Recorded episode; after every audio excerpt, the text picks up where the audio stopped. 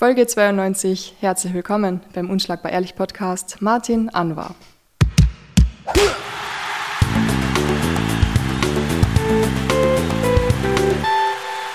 Soll ich, also hallo, danke, dass ich dabei sein darf.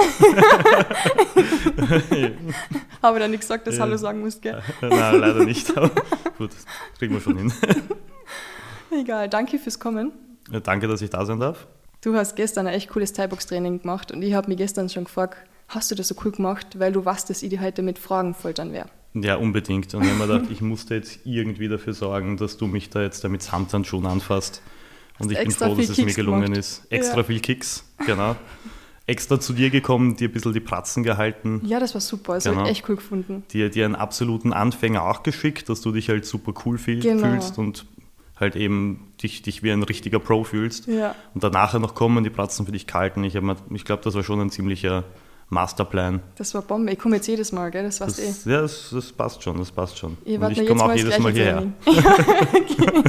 Für so einen guten Matcha, hey. Ja. Also das war ein gutes Investment. Ja?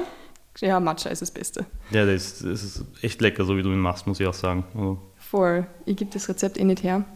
Aber ja, brauchst dann richtig japanischen Matcha aus Japan, die richtige Sorte. Ja, das. und eine gute Mandelmilch und dann geht das schon. Ja, das, kann man so lassen. Schmeckt ja, gut. voll. Und das ist gut auch fürs Training, weil anscheinend verbrennt man mehr Fett oder so. Tatsächlich? Ja, ja. Okay. Sie haben gesagt, gut. das ist so ein Fettburner oder so wie Kaffee wahrscheinlich. Okay. Das kurbelt das alles ein bisschen an. Okay, das heißt, es wird nicht lang dauern, bis wir auf Facebook und Instagram dann Matcha-Kapsel-Werbungen bekommen. Ziemlich sicher. So schwindlige. Gibt es bestimmt schon. Gibt es bestimmt Von schon. Von Espresso ja. wahrscheinlich. Okay. du, ich mag das Training voll gern. Das ist sehr technisch manchmal, aber man lernt mhm. immer extrem viel dazu.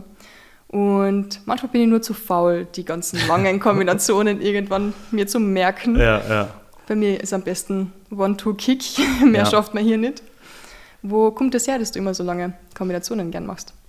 Ähm, lustigerweise finde ich, ähm, sind die gar nicht mehr so lang wie damals. Ich habe mein Training schon ein bisschen angepasst, weil mir aufgefallen ist, auch natürlich durch das ganze Feedback, dass da manche Leute nicht mitkommen, vor allem Leute, die sich eben, ähm, die das vielleicht noch nicht so lange machen, aber auch Leute, die schon länger machen sogar, ja, weil das ist halt eben ein bisschen, bisschen ähm, anspruchsvoller. Ähm, die Sache ist halt, ich mache das ganz gern, weil ich das Gefühl habe, dass ich sehr viele Szenarien in einer Übung wiederholen kann und üben kann. Und sehr oft sind die Sachen, die Abfolgen eh auch intuitiv mhm. gefühlt, ohne da jetzt jemanden auf die Füße steigen zu wollen, für den das nicht intuitiv ist. Und für mich gefühlt und ich glaube auch eh auch für einige Schüler geht das dann eh halbwegs, weil wie gesagt, wenn es halbwegs äh, logisch herleitbar ja. ist, wie dann die, die weitere ähm, Abfolge ist, dann geht es ja auch halbwegs. Ähm, aber ich habe mir jetzt gedacht, vor allem jetzt hier im, fürs, fürs Hero, wenn es so viele Leute gibt, die jetzt komplett äh, Anfänger sind oder es zum ersten Mal machen, ähm, ist es vielleicht schade, sie nicht zu überfordern. Ja. ja. Und zusätzlich muss auch der Pro eigentlich 1-2 vorderer Kick, 1-2 hinterer Kick, ganz, ganz einfache Basics machen, mhm. bis zum Umfallen und sogar öfter als der Anfänger eigentlich. Ja? Wirklich? Meiner Meinung nach schon, weil der Pro trainiert vielleicht, ich sage immer, der Anfänger trainiert Basics zu 100 Prozent, der Pro zu, was weiß ich, 70, 80, aber öfter, weil er öfter, weil er mehr trainiert. Ja? ja. Weil, er, weil er in absoluten Zahlen ähm, mehr Training, mehr Trainings ähm, leistet. Und ja, deswegen, ich habe es dann halt jetzt in letzter Zeit auch ein bisschen angepasst. Weniger Techniken und auch kürzere. Und dadurch, dass ich jetzt auch mehrere Trainings gebe, geht das auch, dass ich dennoch irgendwie ein Programm habe, wo ich es schaffe, wirklich viele Punkte innerhalb kurzer Zeit abzuhaken und durchzugehen, weil ich jetzt sieben bis achtmal die Woche Trainings habe mhm. im Gym und da kann ich das auch machen.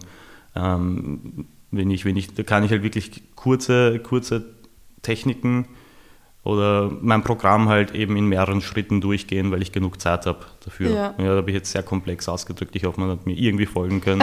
Ich konnte selber nicht ganz, aber vielleicht gibt es ja da draußen irgendwie. Es ist eigentlich schön versinnbildlicht für meine Techniken, wie ich das jetzt alles erklärt habe. Aber ja. Das ist lustig. Ich habe jetzt kurz zwischendurch dran gedacht, an die Techniken von gestern. Ja. Und du hast, du hast die gehabt und dann hast du halt gesagt, ich soll das Knie mehr reinhauen. Und ich habe so lachen müssen gestern innerlich. Ja. Ich habe so einen Muskelkater gehabt, noch ja. von zwei Tagen davor vom Darkus ein Training, ja, dass ich gar nicht gewusst habe, ob ich den Fuß überhaupt auf der heb. und ich habe die ganze Zeit nur überlegt, ah, lustig. Dass das überhaupt noch geht und dann noch die Kombis dazu, wieder hebe ich meinen Fuß. ja, ja, es ist schon sehr, sehr, sehr körperlicher Sport. Und je älter ja. man wird, desto länger spürt man es nach einer intensiven Einheit. Hätte ich mir nicht gedacht, aber da hast recht. Ja, es ist. Leider. Wem sagst du das? Ich habe jetzt selber vor kurzem wieder angefangen ja. zu trainieren und halt ähm, direkt in das Wettkämpfertraining mit Marco eingestiegen. Oh Gott. Und ich sag's dir, ich spüre meinen Körper einfach so drei Tage nachher noch. Ja. Und das war jetzt nicht einmal so ein richtiges ähm, Wettkampf. Äh, du hast jetzt in fünf Wochen einen Wettkampf, ja. du musst jetzt jeden Tag Vollgas geben, Training. Oh Gott. Sondern einfach nur hin und her, hin und her, ohne Pause. Aber ja, ich bin trotzdem froh, dass ich es geschafft habe irgendwie. Und ja, ich spüre es halt danach, aber es ist eh gut und normal. Und ich glaube, wenn ich ein paar Wochen trainiere, wird das eh nicht mehr so sein. Na eh, das geht dann immer extrem schnell wieder. Ja, ja voll, gedacht, ja. ehrlich gesagt. Absolut, ja. Wahnsinn. Was ja. empfiehlst du so als Profi gegen Muskelkater? Was ich als Profi empfehle gegen Muskelkater, gute Regeneration einfach. Sich Voll. nicht übernehmen beim Training. Du sollst ja nicht jedes Training Vollgas geben. Es wird manchmal so ausgeübt oder so gepredigt. Ich glaube nicht, dass es gescheit ist. Ja. Du kannst, also Pro-Training ist ja eigentlich sehr, sehr trocken. Und du musst jetzt nicht jedes Mal irgendwie einen Muskelkater danach verspüren. Ganz und gar nicht eigentlich. Ja. Kampfsport ist nicht Bodybuilding. Und ja, das ist das. Und gut regenerieren. Also es ist wie wie Khabib gesagt hat, zum Beispiel, du trainierst, du schläfst, du isst, trainierst, schläfst, isst, ja. du machst nichts anderes. Und sicher, ich meine, ein Pro, es will jetzt nicht jeder Pro, glaube ich, in die Annalen der Geschichte eingehen, sondern manche Leute sehen das als Lebensabschnitt einfach nur, okay, mhm. ich will mhm. jetzt kämpfen, damit Geld machen, mhm. ein bisschen eine coole Geschichte haben, die ich dann erzählen kann, vielleicht in fünf Jahren oder sowas. Solche Leute gibt es auch, die können sich auch Profi nennen, weil sie leben im Endeffekt davon, auch wenn sie jetzt nicht ähm, in der UFC Hall of Fame sind da kann man, da wird es natürlich auch Leute geben, die sich denken, okay, ich will jetzt auch nicht alles drauf setzen, ich will jetzt auch ein bisschen mein, mein Leben genießen können. Also so muss auch Platz und Zeit für, für Spaß sein. Aber ja, also ich glaube, wichtig ist einfach Regeneration. Sollte mhm. schon an erster Stelle stehen. Schade, dass wir noch keine Sauna haben im Hero. Ja, aber die wird bald kommen, angeblich. Ja. Was heißt ja. bald? Erzähl uns aber mehr. Aber ich weiß nicht, äh, ich, ich bin nicht am neuesten Stand. Ja. Aber ich weiß, dass es geplant ist, sogar zwei, für die Damen und für die Herren, Find was, so glaube ich, cool. keine schlechte Idee ist. Das ist so super. Ich weiß noch nicht, ob ich es im selben Satz äh, erwähnen möchte wie Regeneration, weil ich glaube, die wird in erster Linie fürs Gewicht machen sein, ja. befürchte ich. Das stimmt. Aber natürlich auch zugänglich für Leute, die, die einfach nur vielleicht im Winter Lust ja. haben auf, a, auf einen heißen Saunagang. Ich bin da auch voll gespannt. Ich bin nicht liebe Sauna. Ja, voll, ja. Nach dem Training ist es so super. Ja, voll, ja. ja. Richtig cool. Und auch so, auch wenn man nicht trainiert, ja, wenn man in die Sauna geht. Schon gibst, gibst du Cremen auf die Beine, auf die Muskeln, die wehtun?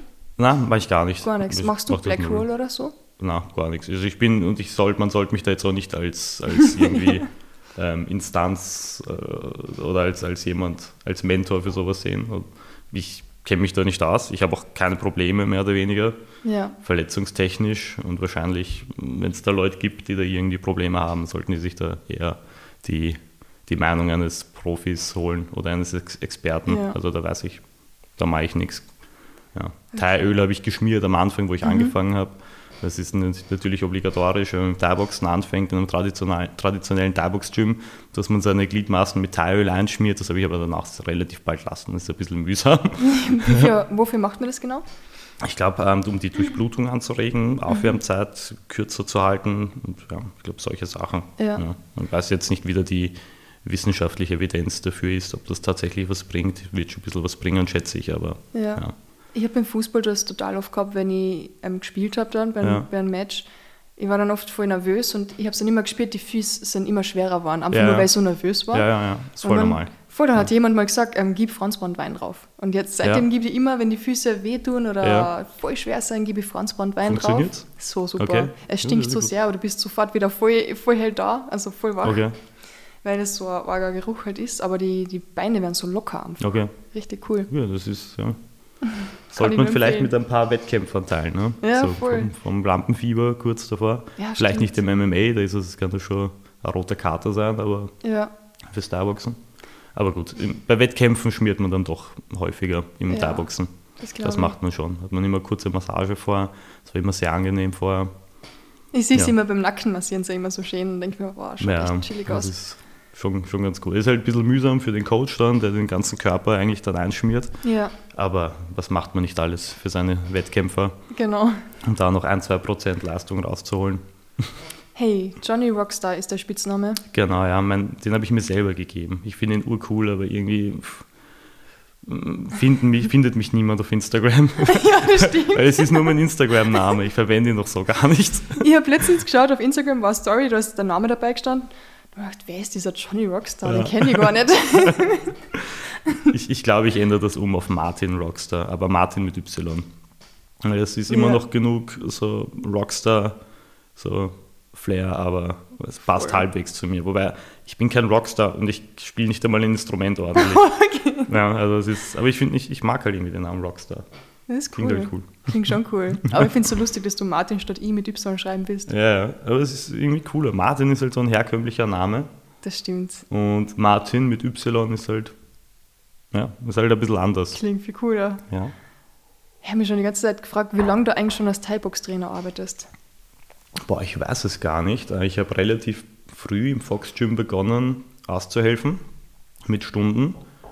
Ich, ich würde jetzt sagen zehn Jahre zehn Jahre, wobei es in den letzten Jahren dann immer mehr geworden ist.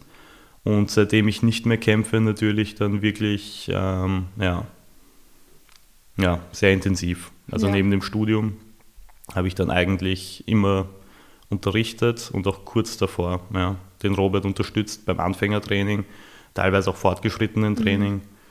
Mhm. Und ja, ja, also zehn Jahre würde ich jetzt sagen, so ja. gefühlt. Da braucht man schon viel Geduld, oder? Als Trainer? Ja. Ja, schon, bei manchen Leuten schon. Ja, ja das denke ich mal. Ja. Man muss halt auch locker sehen, man muss unterscheiden können. Also manche Leute, ähm, also als Ziel ist es für mich als Trainer, ich habe komplett unterschiedliche Ziele für unterschiedliche Leute. Mhm. Ja, jetzt nicht nur von Kämpfer zu Kämpfer, sondern auch Person, die den Sport trainiert, zu Person, die den Sport auch trainiert. Weil der eine macht es, um Wettkämpfe zu machen. Mhm der andere macht es, um nach dem Bürojob irgendwie sich zu bewegen. Jemand anderer macht es, um den Sport zu lernen, so gut es geht und vielleicht einmal zu kämpfen. Jemand anderer macht es aus demselben Grund, aber mhm. weiß, dass er Kämpfen kategorisch ausschließt. Da gibt es unterschiedliche Gründe und für jeden habe ich irgendwie eigene Zielsetzungen. Ich versuche das halt auch immer rauszufinden, was will derjenige oder diejenige mhm. mit dem Sport eigentlich.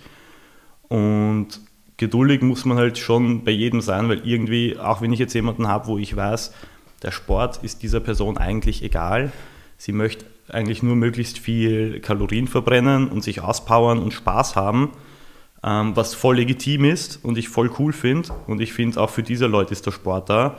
Aber ich als Trainer würde dann schon gern zumindest ein bisschen eine Lernkurve sehen, dass man die Techniken ordentlich ausführt. Ich bin dann natürlich viel, viel gelassener und gebe mich zufrieden mit ähm, einer langsamen, progressiven Entwicklung. Die muss gar nicht so steil sein, aber es muss halt wirklich immer ein bisschen, bisschen was da sein. Und beim Pro bin ich da halt schon ein bisschen, bin ich da schon ein bisschen zacher, sagen wir so. Ja, da bin ich schon, ähm, wobei auch da merke ich oft, okay, manchmal bringt es nichts, mhm. ähm, da jetzt der Druck zu machen, weil es macht einfach nicht Klick und ich mache den Knoten nur stärker, der da jetzt sich da im, im Kopf bildet. Und auch da ähm, muss man manchmal akzeptieren, okay, vielleicht ist diese eine Technik nichts für denjenigen. Jetzt in letzter, mhm. ähm, in, in letzter, also als letzte Konsequenz.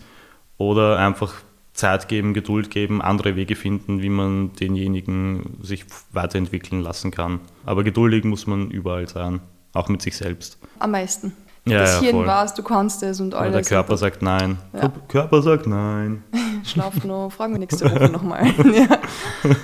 Wie geht es dir so damit, wenn du im Training stehst? Du hast gesagt, du stehst siebenmal die Woche im Training eigentlich ja. als Trainer auf der Matte und ich denke mir jedes Mal, wenn ich irgendwo nur Thai-Boxen sehe oder selbst ja. wenn ich MMA sehe, obwohl ich MMA nicht mache, ja. ich will sofort trainieren. Dass ich selber, dass ich selber ja, trainiere? Voll. Ich will jedes Mal, wenn ich Sport sehe, sofort mitmachen. Ja, ja, voll. Nicht, das oh. verstehe ich. Ja. So geht es so geht's mir auch. Und das Coole ist, ich kann es ja jetzt machen und ich tue es ja jetzt auch ähm, soweit es mein Körper zulässt wieder. Genau. Also wie gesagt, ich mache einmal mit und dann spüre ich schon meinen Körper drei Tage lang, weil ich es halt einfach überhaupt nicht mehr gewohnt bin auf dem Niveau. Aber wie gesagt, das geht schnell und jetzt im Endeffekt geht es ja voll. Ich habe mein Studium, ich bin am Ende meines Studiums, ich habe jetzt meine Defensio. Das heißt, ich habe eigentlich nichts mehr zu tun, außer diesen Sport.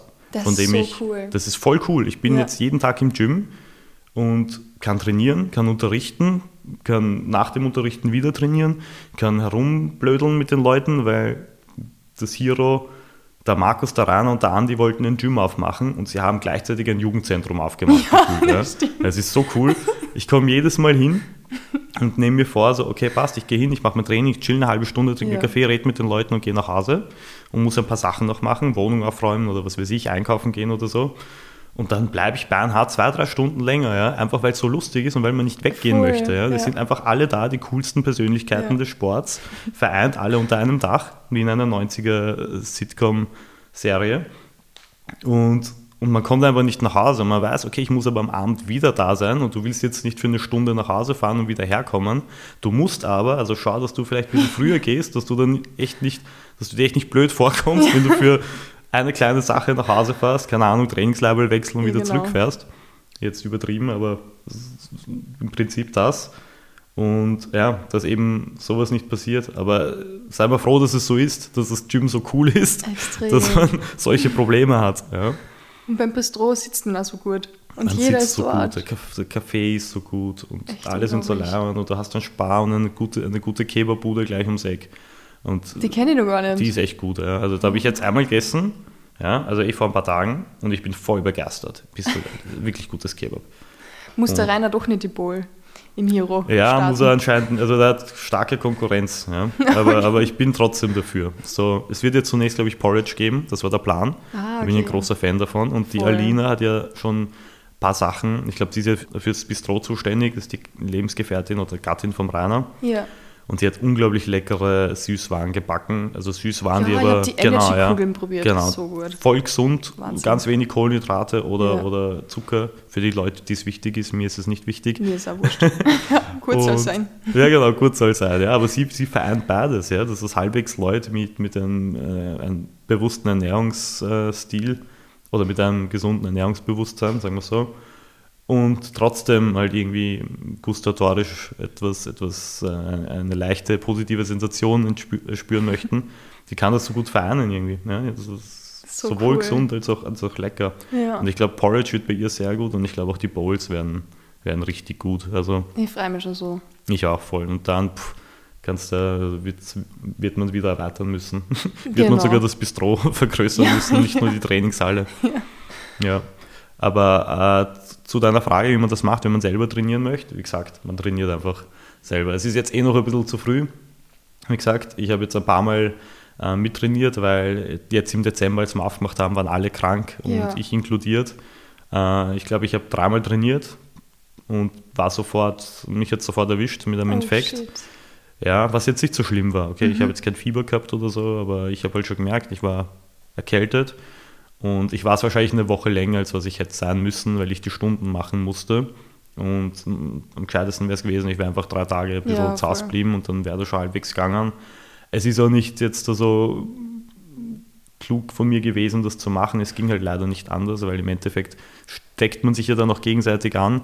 Aber wir haben gerade aufgemacht, wir haben alle Trainer eigentlich sehr, sehr äh, stark eingeplant. Marco ist nebenbei Mhm. vollberuflich tätig, der hätte die Stunden ever, machen können und es wäre halt auch komisch, wenn du jetzt aufmachst und nach einer Woche entfallen alle Taibox-Stunden, weil Oh die ja, geht nicht. nicht. Ja. Genau, und es war ohnehin jeder krank. Da hätte ich mich Also- ordentlich beschwert. Eben, ja. Also bei dir glaube ich das sofort. also, dann haben wir das gemacht. Jetzt merkt man auch, sind die Leute wieder fitter. Ich bin auch wieder fit, habe wieder angefangen zu trainieren. Aber ja, ich hoffe, es wird regelmäßig. Aber mein Plan war das ja so und mein Ziel jetzt, bis ich, bis ich dann anfange, ähm, ähm, nach dem Studium zu arbeiten, was glaube ich Mhm. noch ein bisschen dauern wird, weil die Warteliste angeblich ziemlich lang ist, dann, dass ich halt eigentlich im Endeffekt im Gym lebe. Ich mache meine Stunden, ich trainiere dort, Wie ich cool. hänge dort ab, Wir rum. Es ist schon cool, also Ja, nein, das nein das sorry. Tut mir leid, aber ich habe mein Leben lang gewartet auf solche Zustände. Aber ich weiß so damals, wie ich mein, vor der Defensio, vor meinen Ja. zwei Defensios, ähm, da war ich auch, ich habe, weißt du, die Masterarbeiten sind alle fertig, du Ja. hast einfach nur noch Zeit zum Lernen, Ja, Essen, Trainieren, Schlafen. Ich war so fit wie noch nie in meinem ja. ganzen Leben. Ich habe jeden Tag trainiert, wirklich. Ich bin ja. so früh aufgestanden fürs Training, ja. freiwillig, weil es einfach so, so cool ja, war. Ja, voll. Man hat endlich wieder so, man fühlt sich wieder frei. Ja, richtig frei. Du kannst machen, richtig was frei, du willst und wann du willst. Voll, absolut. Richtig geil. Und du musst kein schlechtes Gewissen haben, weil du hast jetzt da wirklich etwas, äh, eine echt äh, krasse Leistung erbracht. Ja? Du hast ein Studium jetzt erledigt. Okay? Und es ist genau. noch so frisch, dass du, dass du das halt wirklich genießen kannst. Extrem. Also, das ja. war die beste Zeit meines Lebens und die ersten drei Semester im Studium. Ja, ja das ist Party, ja, Party, Party Leute Party. kennenlernen, socialisen, ja, ja voll. Du, du, hast Medizin studiert, wie war das bei dir? Ähm, so ähnlich. Ersten Semester, alles ganz cool, ähm, Leute kennengelernt, Party gemacht und so. Ähm, es war halt bei mir leider, ähm, weil, weil ich halt schon ein bisschen älter war als die meisten mhm. anderen Kollegen und ähm, ich, ich immer nebenbei gearbeitet habe und ich halt auch nur begrenzte Unterstützung von, von zu Hause erwarten konnte. Ähm, war es für mich nicht so leicht und ich konnte halt nicht so viel Party machen, aber am Anfang habe ich schon halbwegs genossen. Ich habe halt immer nebenbei arbeiten müssen, Teilzeit, habe halt einige, wie man so schön sagt, Brotjobs gehabt neben dem Unterrichten. Erzähl mir, was war das? Boah, ähm, ich habe die unterschiedlichsten Jobs gemacht. Ich habe ähm, teilweise gearbeitet ähm, bei einem, das war 2016, 17, in einer WG für UMFs, unbegleitete minderjährige Flüchtlinge. Oh wow, okay. Genau. Da war ich mehr oder weniger Sozialpädagoge. Ja. Ich war da eh, es war eh absolut weirdes Szenario, ich als Sozialpädagoge. okay. Aber ein bisschen durch den Sport und durch die Trainerfunktion ja. habe ich da schon halbwegs Erfahrung gehabt, weil ja. ich habe auch hier und da Kindertrainings gehabt und so und wusste auch, wie man eine Autoritätsperson ähm, sein kann, wenn man muss. Ja, ja und habe den Job halt gemacht. Ähm, das war ganz witzig, lustig. Und ähm, das war halt immer Samstag bis Sonntag. Und das war halt ein bisschen mühsam, Montag bis Freitag Medizin zu studieren, weil die Med-Uni ist jetzt nicht so wie eine klassische Uni, mhm. dass du dir das mehr oder weniger selber einteilen kannst, wann du deine Seminare hast oder zu welcher Uhrzeit. Ähm, du hast im Endeffekt so einen fixen, fixen Stundenplan, ja. Okay. Und der war halt oft Montag bis Freitag und dann musstest du lernen auch noch dazwischen. Und ähm, Samstag, Sonntag wäre dann eigentlich eher so Ruhetag plus, plus ähm, die, die Phase, wo du lernst für deine Prüfungen und mhm. so, die du mhm. dann, oder Seminare, die du in der nächsten Woche mhm. hast, ist halt bei mir dann oft wegfallen beruflich, weil da ich dann oft nur da arbeiten konnte, weil ich unter der Woche irgendwie zeitlich ähm, an, an, die Uni gebunden war, weil es da oft Seminare gab mit Anwesenheitspflicht oder Praktika. Und deswegen musste ich halt am Wochenende arbeiten und habe halt dann noch Jobs gesucht, die halt eher am Wochenende, wo ich die Stunden am Wochenende abgeleistet habe. Dann habe ich beim Roten Kreuz gearbeitet, mhm. bei der Blutspende. Das war auch sehr, sehr mühsam. Also ich glaube, da bin ich wirklich doppelt so schnell gealtert in dieser Zeit. das war halt auch Samstag, Sonntag und da musste ich immer, also es waren halt so Blutspendedienste, ja. wo wir teilweise in die Peripherie von Wien gefahren sind, Niederösterreich auch etc und dort Blutspendeaktionen in so kleinen Dörfern oder Gemeinden gemacht haben. Und da musste man immer spätestens um 6 Uhr in der Früh in Inzersdorf sein. Und ich habe halt unglaublich weit weg von Inzersdorf gewohnt, weil dort war die Zentrale und dort ist man um Punkt 6 weggefahren. Oh. Und ich bin halt, und ich, wenn ich um 6 wo sein muss, ja, in der Früh, muss ich um vier aufstehen, ja? Oh oder manchmal Gott. früher sogar. Einmal sogar musste ich um dreiviertel vier aufstehen, weil wenn ich so früh aufstehe, brauche ich unbedingt eine Dusche. Dann gehe ich nicht ungeduscht aus dem Haus, weil ich musste halbwegs irgendwie das System hochfahren und irgendwie in den Tag kommen und sich fertig machen und dann über eine Stunde überhaupt nach Inzersdorf fahren, weil das ist jetzt nicht einfach nur in den 23., sondern dann noch ein paar gute 20, 25 Minuten mit dem Bus und dann zur Zentrale sich umziehen und dann ready sein und sowas. Das war unglaublich mühsam. Und dann kommst du irgendwann am Abend nach Hause um 18 Uhr, 19 Uhr und hast dasselbe am Sonntag wieder. dann denkst du, ich Boah, bin gestorben in dieser Zeit, du glaubst es nicht, wirklich. Ich habe das nicht so lange gemacht, aber es hat gereicht, ja. Ja. Und ja, also sehr viele solche, solche Jobs, also wo ich wirklich mir denke, so, ich habe es mir halt unnötig schwer gemacht, muss ich sagen. Mhm. Also ich bin selber schuld. Ich war immer der Typ, der in einer eigenen Wohnung wohnen wollte, alleine und nicht in einer WG, ja. die halt die Kosten deutlich gesenkt hätte. Ja? Und ich hätte das Studium mehr genießen können, ich hätte sogar mehr selber trainieren können und hätte nicht nur unterrichten müssen. Hätte ich das so gemacht, habe ich halt nicht. Okay. Und ich werde wahrscheinlich dieses Wissen nie irgendwie anwenden müssen, weil ich habe jetzt einmal studiert, werde ich meine, ich werde vielleicht nochmal studieren, aber sicher nicht unter diesen Bedingungen. Ja.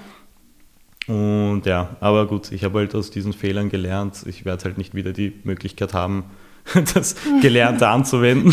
Vielleicht an meinen Kindern irgendwann sagen so, hey, pff, chill mal, schau, dass du ein paar Jahre in einer WG wohnst oder was ja. weiß ich. Oder vielleicht werde ich ja hoffentlich in der Lage sein, das meinen Kids leichter zu gestalten, zu studieren. Und ich bin halt auch selber schuld. Also es wäre eine Sache, glaube ich, wenn du mit 19 zu, anfängst zu studieren nach dem Zivi oder nach dem Bundesheer und eine andere mit Mitte 20 nach unglaublich viel Zukunftsdruck, wo es halt auch, wo du dir halt auch ein bisschen so diese, wo du schon diese Eitelkeit hast, dir denkst, ah, ich wohne doch nicht in einer WG mit irgendwem. Ja. Ich bin doch was Besseres als meine 19-, 20-jährigen Studenten, Kollegen und sowas. Ja. Das habe ich eigentlich nie gedacht. Ich habe mir immer nur, ich, ich liebe WGs, ich finde die super. Ist, ich habe es dann eh einmal. Ich habe dann, ja. Entschuldigung, dass ich die unterbreche. Ähm, ich habe im siebten gewohnt und dann musste ich dann irgendwann raus aus der Wohnung und ich war dann wieder auf Wohnungssuche und habe dann in der Zwischenzeit für drei Monate in einer WG im 18. gewohnt. Das war dann genau die Zeit, mhm. wo ich beim Roten Kreuz gearbeitet habe und es war unglaublich mühsam, weil es war im 18. im Cottage-Viertel, in einem okay. Cottage-Haus. Das war wirklich cool, ja. Wow. Weil da ist kurz für drei Monate was frei geworden und da ich in dieser Zwischenzeit bin ich da eingezogen und habe dann halt mir ein, eine, eine Wohnung gesucht, ja. Und da habe ich dann eh gemerkt, eigentlich ist es voll cool, ja. Eigentlich ist es so, das heißt nicht, dass man alles irgendwie gemeinsam machen muss wie einer Kommune, in einer Kommune oder so. Das waren auch alles Leute so um die 30 oder über 30. Also eh schon erwachsene Leute, wo jeder sein eigenes Leben gehabt hat und man hat sich halt irgendwie ähm, den Wohnraum geteilt, wobei nicht einmal das ganz, was die mhm. Küche und Bad, wenn überhaupt, es hat drei Bäder geben in okay. diesem Haus. Ja. Wow, also, es war ein cool. richtiges Cottage-Haus. Also ich habe mir wirklich gedacht, so, wow, das, das, das wäre es mal, ja, ja. sowas alleine zu besitzen. Und da habe ich mir dann eh gedacht, bevor ich jetzt mir viel leichter machen können. Aber dann war ich eh schon mehr oder weniger am Ende des Studiums und ja, dann, dann habe ich, hab ich mir gedacht, okay, gut. Ja. Aber jetzt. du hast das sicher wirklich, also ich habe zwei, drei Mitbewohner oder WG-Erfahrungen gemacht, wo ich mir echt gedacht habe, das hätte ich mal sparen können. Ja, na, das, das, das gibt es auch. Ja. ja. Also das habe ich auch oft gehört und das war auch sicher Grund, mhm. diese ganzen Anekdoten, das, weshalb ich mir das nicht antun wollte. Genau. Ja. Aber ich habe dann die Erfahrung, die ich gemacht habe, dann eine coole. Ja. ja. Vielleicht auch, weil es nur so zeitlich begrenzt war. Hey, wie war das bei dir immer so mit den Trainerbezahlungen? Weil oft hört man so, mhm. ja, als Trainer wirst du echt schlecht bezahlt oder du kriegst da so eine Honorarnote, keine Ahnung, und musst dann noch Steuern zahlen. Wie läuft's? Ganz, ganz schlecht. Also hätte ich davon leben können, hätte ich diese Brotjobs nicht nebenbei gehabt. Also es war es war teilweise Leidenschaft, weshalb ich es gemacht habe aber natürlich auch das Geld. Also es war jetzt trotzdem, wenn du viel Stunden machst, verdienst du trotzdem ein bisschen ein Taschengeld dazu und als Student habe ich das voll gebraucht. Ja. ja. Aber so für sich, wenn du dir anschaust, wie viel du da rein investierst, Zeit und auch teilweise Schweiß weil, und, und Blut kann man nicht sagen, weil das ist Trainertätigkeit und kein, ja. aber Nerven, sagen wir so, ähm, ist es sehr, sehr wenig. Und ich finde, es ist okay bei manchen Gyms, die Vereine sind, die nicht profitorientiert eigentlich mhm. wirtschaften dürfen. Ja, da, da, da, ist es okay, weil dann verstehe ich das. Die haben nicht viel, die können nicht viel zahlen und es ist halt eben, es ist einfach nur, ähm, man unterstützt sich gegenseitig. Plus man kennt ja auch die Leute, die Trainingspartner oder die Schüler und man will denen teilweise einfach nur helfen, gar nicht jetzt da aus Eigeninteresse. Mhm. Oder sagen wir aus vermeintlichem Eigeninteresse. Es ist oft, Sachen sind oft trotzdem aus Eigeninteresse also nicht des Geldes wegen, sagen wir so, sondern einfach, weil man die Person mag und sie halt gern ähm, erfolgreich sieht. Ja. Ist oft trotzdem aus Eigeninteresse. Mhm. Das ist eine philosophische Frage. Ja.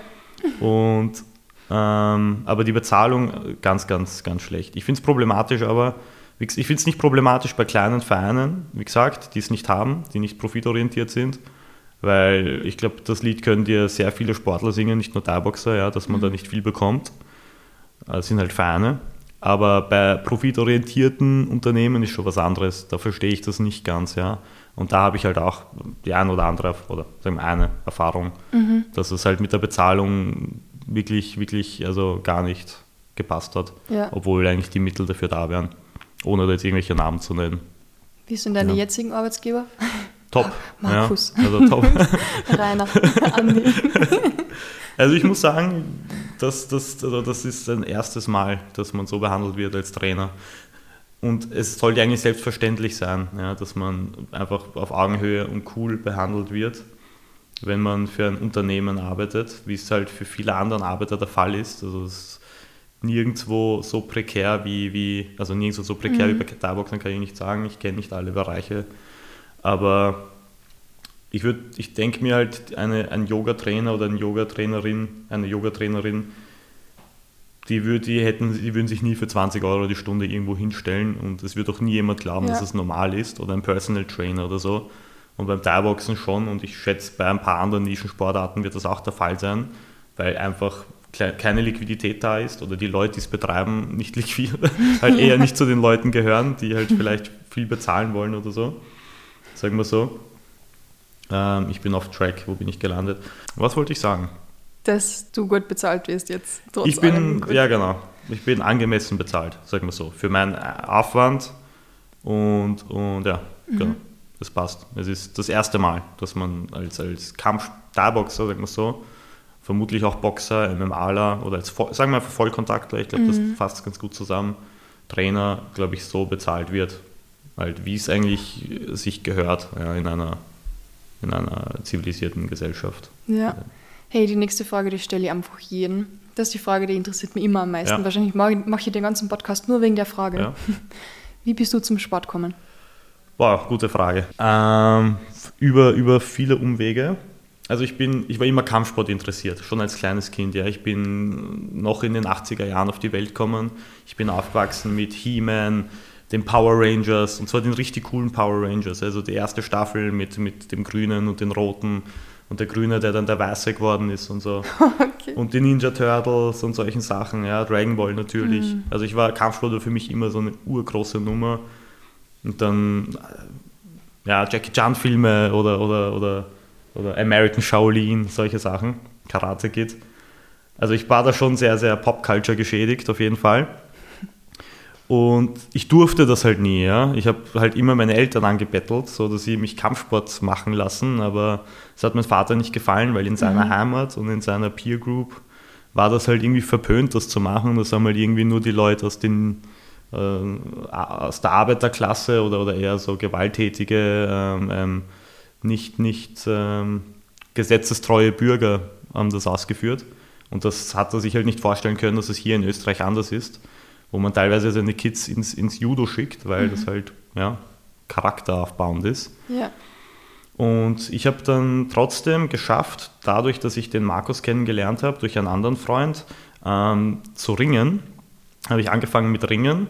Das habe ich aber auch nur ganz kurz dürfen, dann durfte ich es nicht mehr wieder aus irgendeinem Grund. Das war ganz komisch immer. Okay. Irgendwann ist mein Vater dann wieder für ein paar Jahre in die Heimat ge gezogen, als ich 14 war. Oder nein, 16. Und das war dann meine Möglichkeit. Ja. Dann habe ich auf meine Mutter eingeredet, mhm. so, hey, ich will Thai-Boxen, ich will Thai-Boxen. Grund dafür war, war ein in Deutschland, in Hamburg lebender Cousin, der für mich eigentlich seit ich klein war ein Idol war, der das auch gemacht hat ähm, und auch mittlerweile Trainer ist in, in Deutschland. Und alles, was er gemacht hat, wollte ich halt auch machen. Ja. Und das war halt eben beim Thai-Boxen auch der Fall. Und meine Mama hat es mir dann irgendwann erlaubt. Die hat dann gesagt, okay, weißt du was, mach das einfach, dann gibt es da Ruhe und dann habe ich das gemacht, habe halt hier und da ein paar awkward Telefongespräche mit meinem Vater gehabt, der in der Heimat war, der das dann erfahren hat. So, ja, was tust du da? Ich so, ja, na, ist eh cool, passiert eh nichts, mach dir keine Sorgen. Und seitdem mache ich das. Und bei mir war das halt so, ich war, ich war beim ersten Training, beim Probetraining, im Pulsgym war das, und habe gesagt, nach dem Training das erste, was ich gesagt habe zum Trainer, hey, wann kann ich kämpfen? Ja? Oh. Also, und seitdem war ich bekannt als ja. der Weltmeister halt im, im, Gym. Halt nicht, also nicht wegen meinem Können, sondern einfach wegen dieser dummen Frage nach dem ersten Probetraining. Ja. Genau, dann habe ich halt dort angefangen, habe, glaube ich, nach einem Dreivierteljahr meinen ersten Kampf gehabt. Im Fox Gym? Ähm, nein, nein, im Bulls Gym war ah, das. Ah, Bulls Gym, ah, das kenne ich genau. gar nicht, deswegen. Da, Bulls Gym ist richtig oldschool, ja. ja. das gibt es mittlerweile nicht mehr, eh schon seit einigen Jahren. Okay. Da habe ich angefangen und habe dann nach einem Jahr ins Fox Gym gewechselt. Ja. Und weil das Bulls Gym war mehr oder weniger im Sterben. Okay. Das ist eher auch eine ganz interessante und liebe Geschichte. Es war eigentlich in Kaisermühlen, also nicht in Kaisermühlen, in Alte Donau. Und es war eigentlich ein Bodybuilding-Gym. Ja. Und eingemietet, Entschuldigung, waren da äh, Thai-Boxer, früher der Trainer Peter Zaruber, ich mhm. weiß nicht, ob du ihn kennst, ja. vom Asia Wien Der war damals eine große Nummer und der kurz davor mit seinen Kämpfern aufgrund eines Streits mit dem Besitzer dieses Bodybuildings-Gyms ähm, das Gym verlassen hat. Und dann waren zwei ehemalige Karate-Trainer, die Thai-Box-Trainer mhm. dort, ja, der Didi und der Georg. Und dann bin ich halt dorthin gekommen und habe mich angemeldet, weil es war nicht weit von mir. Ich habe im 22. gewohnt, Nähe Kagran, ja, eine U-Bahn-Station, das war eigentlich ganz angenehm. Habe mich angemeldet, zwei Jahresvertrag. Ja. Wow. Ja, voll okay, gleich direkt gebunden. so, und ich habe halt gemerkt, so nach einem Dreivierteljahr, nach meinem ersten Kampf, da haben viele Leute den ersten Kampf gemacht. Das mhm. waren, da waren sehr viele junge, interessierte und, und motivierte Leute. Nach diesem Dreivierteljahr haben dann unglaublich viele aufgehört. Ja. Okay. Und da war ich mehr oder weniger der einzige Typ, der das halbwegs ernst machen ja. wollte. Und dann nach einem Jahr habe ich mir gedacht, okay, was mache ich jetzt? Ich muss raus aus diesem Vertrag, aber ich kann nicht raus, weil ich kann jetzt nicht, ich war jugendlich, ich habe das Geld nicht gehabt. Ja? Ich war froh, ja. dass meine Mutter mir das bezahlt hat. Ich konnte jetzt nicht sagen, hey, bezahl mir noch ein anderes Gym. Ja? Also das, die hätte mich gefragt, ob ich ja, den Verstand verloren habe. Das waren damals 60 Euro, das war viel Geld. Und ähm, dann habe ich trotzdem ein Probetraining im Fox Gym gemacht mhm. und dem Robert hat das gefallen, was er gesehen hat. War, das hat auch menschlich passt. Und er hat mir dann angeboten, ähm, dass ich einfach bei ihm, solange mein Vertrag noch läuft, gratis trainiere. Und sobald wow. mein Vertrag im Bullgym abläuft, dann zahle ich halt einfach ganz normal den ja Mitgliedsbeitrag. Cool. Das war ein Move, wo ich mir gedacht habe, oh mein Gott, das ist, das ist wow. ich habe sowas noch nie gesehen. Ja, also, ja und dann war ich halt seitdem im Fox Gym. Ja, fand trotzdem cool, dass ich im Bulls Gym angefangen habe, weil ich mehr oder weniger diese Karate-Einflüsse, die ich heute noch ein bisschen habe in meinem mhm. Stil, ja, mit so Sidekicks und Drehkicks, die ich nicht unterrichte, aber selber noch anwende, weil es schon ein bisschen, ein bisschen komplexer ist. Und ich mir denke, du solltest, wenn du Thai-Boxen machst, schon die klassischen Sachen zuerst machen. Mhm. Aber diese Einflüsse hätte ich nicht. Hätte ich direkt in einem richtigen Thai-Box-Gym angefangen, ja. Und früher hat es mich genervt. Ich wollte halt in einem richtigen Thai-Box-Gym sein, wo die Pros sind, die berühmten Leute von damals halt. Und im Endeffekt war ich in einem toten Gym aber ja, und war da gebunden. Heute denke ich mir aber, das war gar nicht so schlecht. Ja, zumal ich dann halt wirklich dann noch durch den Robert, durch diesen, diese unglaublich großzügige Geste von ihm, dann eh noch mhm. in einem gut, gut äh, belebten Gym ja. trainieren konnte. das war die Story. Ja, ja, ja voll. War der Robert dann eigentlich so ein bisschen ein Vorbild für die oder der Lieblingstrainer? Weil er so viel Gutes ja, sicher, von Robert. Ja. ja, auf jeden Fall. Auf jeden Fall. Also er hat sich da voll um mich und generell ähm, um die ganze Generation um mich herum, oder nicht mhm. um mich herum, es klingt so, als wäre ich im Mittelpunkt gewesen. Aber es war, es war gefühlt jeder im Fox Gym damals. Genau, ja, ja, gefühlt jeder. Ja. Also ich, ich war mehr oder weniger eine, dieselbe Generation mit Lirin dann. Wir genau. waren so die Newcomer, die, ja. die, die Leute, die nach Labi und diesen genau. Legenden Labi, Michi, Zampa, äh, Damir, Laser und so kommen sind. Das war die erste Garde. Und wir waren so die zweite, die der Robert aufgebaut hat. Und er hat ja. unglaublich viel Zeit, teilweise auch Geld und, und, und Geduld investiert in uns. Ja? Und hat uns voll aufgebaut in dieser Zeit. Hm. Also da bin ich ihm bis heute richtig dankbar. Ja? Also der Robert hat den Sport halt schon echt voranbracht, muss man sagen. Also generell sehr viele Leute, sehr viele Leute, die man heute gar nicht mehr kennt beim Namen, mhm. haben den Sport eigentlich zu dem gemacht, was er ist. Und das musste halt, es mussten halt 100, 200 Kämpfe irgendwie in, in irgendwelchen Gyms geben, damit diese Szene überhaupt aufgebaut wird, dass ja. heute jemand, der seinen zweiten Kampf macht, auf einer großen Gala mit, mit Videobegleitung und Kommentatoren kämpfen kann. So das, cool. das, musste passieren damals, dass das heute möglich ist, für Anfänger auf einer Veranstaltung zu kämpfen, von der der Profi damals geträumt hat. Ja. ja. Was hat der Robert für dich mitgebracht, dass du sagst, er war richtig gut als Trainer? Ähm, einfach Zeit und Geduld und er hat mir sehr viele Techniken beigebracht. Ja. Mhm. Also ich habe eigentlich durch ihn da das klassische Thai-Boxen gelernt. Das konnte ich ja vorher nicht. Ja. Also ich wusste eigentlich, ich habe gekickt, aber ich wusste nicht, man hat mir nie erklärt, wie man richtig kickt. Ja. Mhm. Also hier und da schon durch meine Trainer vorher, aber so richtig diesen Thai-Stil, der unterscheidet sich ja doch von, von einem Kyokushin, Karate-Kick oder solchen Sachen. Und du musst das können. Ja? Wenn du Thai-Boxen tust, musst du schon auch klassisch Thai-Stil kämpfen können und auch wissen, wie man kickt oder, oder solche Sachen. Er hat mir nicht alles beibringen können. Also so Boxschule oder sowas habe ich mir dann von woanders holen müssen. Das ist jetzt nicht so die Stärke gewesen vom Fox Gym, aber sehr viele andere Sachen schon. Frontkick, Low Kick, High Kick, Knie, Clinchen, solche mhm. Sachen. Das habe ich alles vom Robert gelernt, ja. Und hier und da natürlich im Ausland weitergebildet und weiterentwickelt. Aber die, das Fundament, die Basis habe ich von ihm, ja. Und das, das sind halt die Sachen. Plus ähm, Wettkämpfe, Wettkampfbetreuung. Mhm. Wettkämpfe organisieren, hier und da Kämpfe organisieren, sogar im Ausland dann irgendwann. Ja. Robert, seine Mittel und sein Einfluss war ja auch begrenzt, aber er hat es auch geschafft, zumindest wo ich halt ein Semi-Profi war oder ganz am Anfang als Pro, mir dann doch hier und da noch einen Kampf zu organisieren. Irgendwann ging das dann nicht mehr. Ja. Mhm. Er ist ja auch jemand, der Vollzeit arbeitet nebenbei. Das ist auch ein, ein, ein Leidenschafts-Hobby-Projekt gewesen, was absurd klingt, weil das Fox Gym so ein Erfolgsprojekt Extrem, ist. Ja. Aber er hat das neben der Arbeit aufgezogen. Ja. Der war Hakeln bei Denzel, ist er immer noch, und fährt direkt ins Gym Montag bis Freitag und ja. Samstag eine Zeit lang wahrscheinlich auch, wenn er nicht jetzt, oder Wettkämpfe betreuen bei einer Gala. Das muss er mal schaffen, ja. Familienvater zusätzlich auch noch. Wahnsinn. Solche Sachen, also pff, Trainings, Trainingsurlaube ähm, oder Trainingsreisen organisiert, solche Sachen. Also da, da bin ich ihm unglaublich viel schuldig. Ja. Also das kann ich gar nicht mit schlecht bezahlten Trainingsstunden wieder wettmachen. So viel hat er da in, in mich und Lirim investiert eigentlich. Und in unglaublich viel andere auch. Ja. Also pff, für mich Legendenstatus, das Fox Gym, egal was da passiert. In den Annalen der Geschichte wird er sicher vermerkt bleiben, also in den mhm. Annalen der Darbox-Geschichte. So wichtig sind wir jetzt auch nicht, dass wir da in die Menschheitsgeschichte eingehen. Aber das Starboxen in Wien, glaube ich, hat das Fox Gym schon seine Fußstapfen hinterlassen. Ja. Wie viele ja. Kämpfe hast du selber gehabt eigentlich? Ähm, ich glaube, ich bin bei knappen 45 bis 50. Mhm. Ich muss nochmal zählen. Also alle Amateur, Amateur plus Semi-Profi plus Profi zusammen ja. Bin ich so, glaube ich, 40 bis 50. War irgendein mhm. Kampf dabei, wo du sagst, der verfolgt mich halt nur irgendwie? Aber da gibt es einige Kämpfe. okay. Gibt es einige Kämpfe. Es legt sich jetzt mit der Zeit, es legt sich, man wird älter, ja. Man kann damit umgehen. Also sowohl im positiven Sinne als auch im negativen gibt es diese Beispiele. Bei den negativen legt es sich mittlerweile. Also es gibt auf jeden Fall Kämpfe, wo ich mir gedacht habe, okay, da habe ich mich eindeutig unter meinen Wert verkauft. Ja. So, da bin ich reingegangen und ich habe keine Ahnung gehabt, was ich da machen wollte, aber gewinnen wollte ich anscheinend nicht. Oh no. Ja. Ganz, ganz wenige, ja. ja.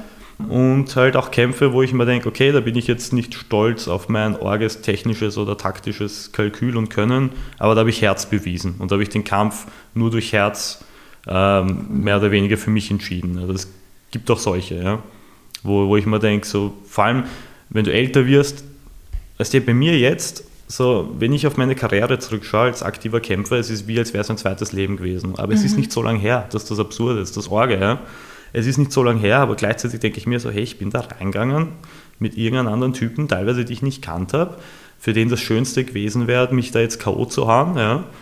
Und der auch sein Bestes wahrscheinlich gegeben hat dazu. Und ich bin da reingegangen und habe mein Ding gemacht und habe gekämpft und bin ruhig geblieben. Und heute für mich habe ich da unglaublich viel Respekt davor. Ich wüsste nicht, ob ich das jetzt nochmal könnte. Ja? Ich bin mittlerweile schon so, so erwachsen oder, oder was weiß ich was geworden, dass ich mir das teilweise nicht einmal mehr vorstellen kann, ja, wo ich mir denke, so puh, weil früher hat man oft gesagt, hey, du gehst da rein, Hut ab, so egal ob du gewinnst oder verlierst und für mich war das als junger Kämpfer immer so, nein, das ist nicht egal, ich will gewinnen, wenn ich verliere, ist das nicht cool, ja. Mittlerweile denke ich mir aber wirklich, verstehe ich die Message, wenn man sagt, hey, du gehst da rein, du bist so oder so ein Sieger, ja, weil das ist...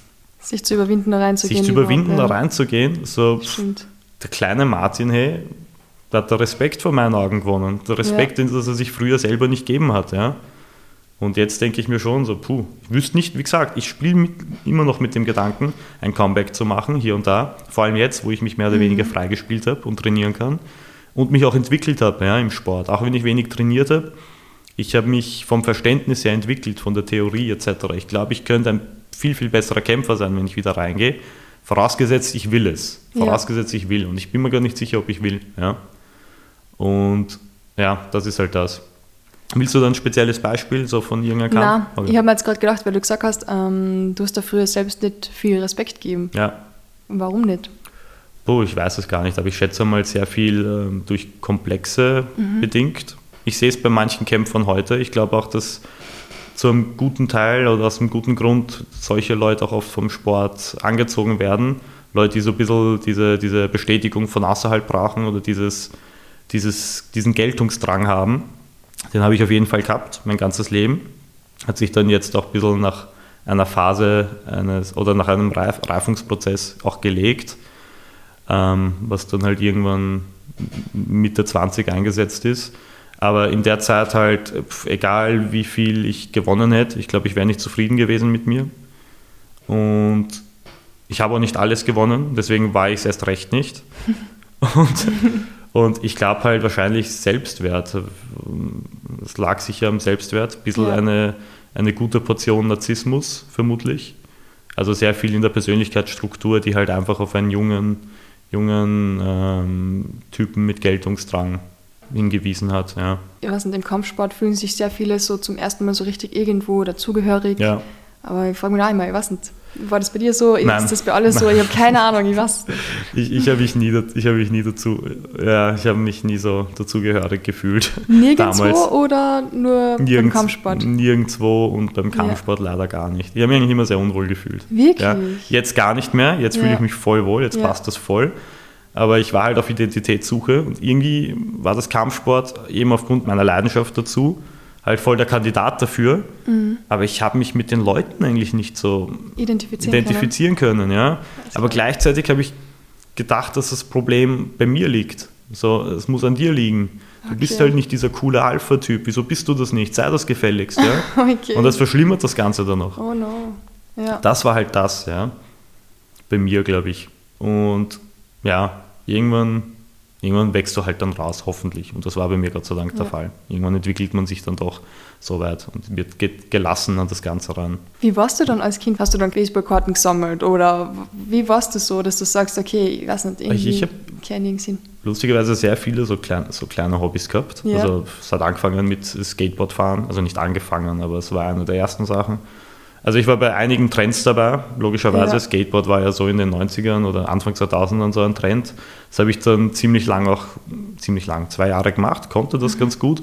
Und da war der Traum für mich, boah, ich werde Pro-Skater, ja, cool. lebt dann davon. Ich habe ja. immer in verschiedenen Phasen meines Lebens dann plötzlich so einen Traum gehabt. Und eins war davon Pro-Skater. Tony Hawk. Genau, ja. ja. Tony Hawk-mäßig, ja. Das Spiel gespielt und selber viel geskatet und dann habe ich Kickflip gekonnt, Heelflip und ein paar Grinds und war, war mich schon super toll gefühlt. Und dann kam wieder mein Vater, der halt irgendwie eine BBC-Doku gesehen hat oder so, wie irgendwer eine Halfpipe fährt und sich verletzt hat und hat mir das dann wieder verboten. No.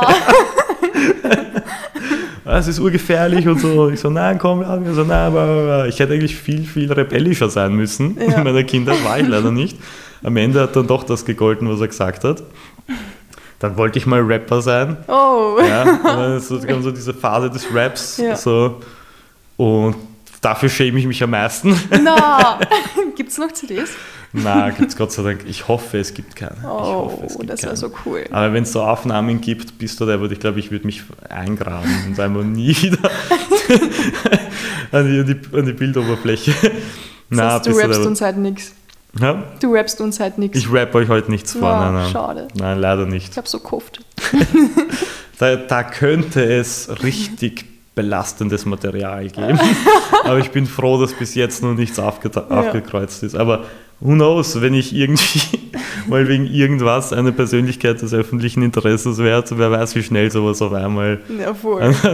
Das, irgendwer findet es auf jeden Fall. Irgendwer findet es ja. aber, aber Gott sei Dank ist es bis jetzt, bin ich bis jetzt noch zu unwichtig, dass das irgendwen interessiert.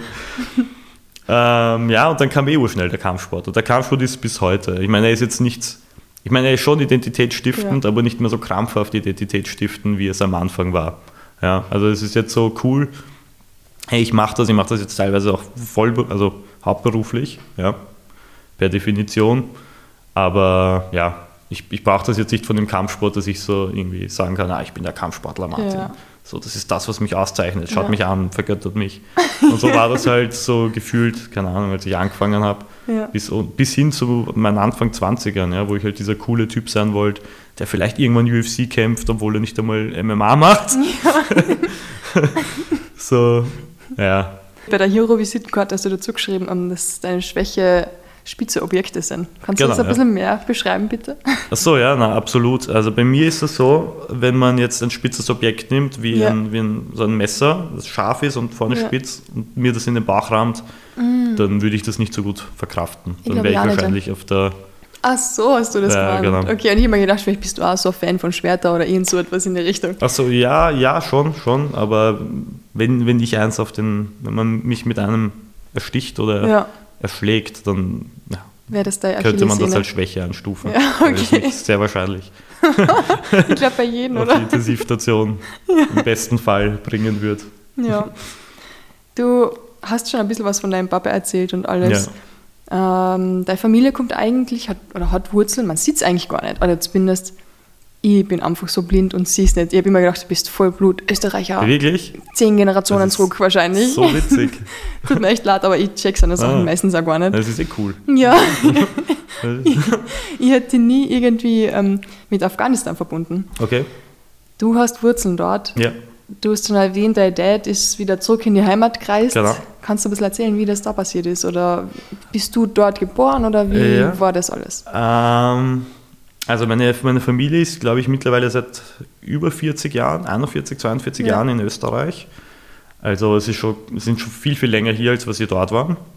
Ähm, ich bin natürlich hier auf die Welt gekommen, Gott sei Dank, sonst wäre ich halt schon ziemlich alt.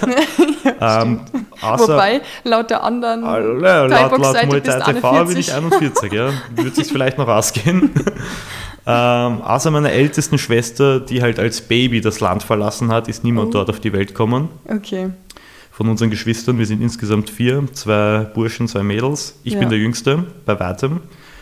Und ja, es, ähm, es hat nicht viel zu tun gehabt mit mir, die Heimat. In der Kindheit ein bisschen, ein bisschen mehr, ja. Man hat das halt schon, also früher ist man schon dann irgendwie manchmal ins Ausland gefahren, auf irgendwelche Hochzeiten von Cousins oder Cousinen. So habe ich es halt halbwegs mitbekommen, zu Hause halt eher wenig. Ja. Man hat so 50-50 gesprochen, Deutsch und, und ähm, Dari, also ah, Persisch. Dari, genau. Was ist der Unterschied zwischen Dari und Pashtu? Also es ist, der Unterschied ist wie Deutsch und Niederländisch. Es hat einen, einen, einen gemeinsamen Ursprung. Man erkennt auch ähm, Begriffe, aber, aber es ist dann doch eine andere Sprache. Okay. Und Und Persisch ist halt, ja, Persisch. Persisch, Persisch, ist, Persisch ist eigentlich Dari. ja. Die Iraner sagen halt Farsi und die Ah. Afghanen sagen Dari. Es ist im Endeffekt wie Deutsch und Österreichisch. Okay. Also es ist echt Dialektsunterschied und Dialekt, aber auch sehr, sehr mild. Es ist jetzt nicht so schlimm. Ja? Ja. Also man versteht einander einwandfrei. Also es ist echt ohne Probleme. Das heißt, du kannst es perfekt sprechen. Nein, gar nicht. ich kann's, ich schätze mich selber immer so auf B1-Niveau. Ja, ja. okay, Ich habe es also- halt ungern gesprochen, wahrscheinlich auch ein bisschen so, weil ich mich nicht gern damit identifiziert habe. Und mein Ja. Vater hat sehr gut Deutsch gesprochen oder spricht es immer noch sehr gut. Der hatte das Glück, dass er in, in Afghanistan schon Deutsch gesprochen hat und Deutsch gelernt hat. Und äh, mit meiner Mutter auch beides, mehr Dari, Mhm. aber, aber mit meinem Vater ausschließlich Deutsch, die Geschwister sowieso ausschließlich Deutsch.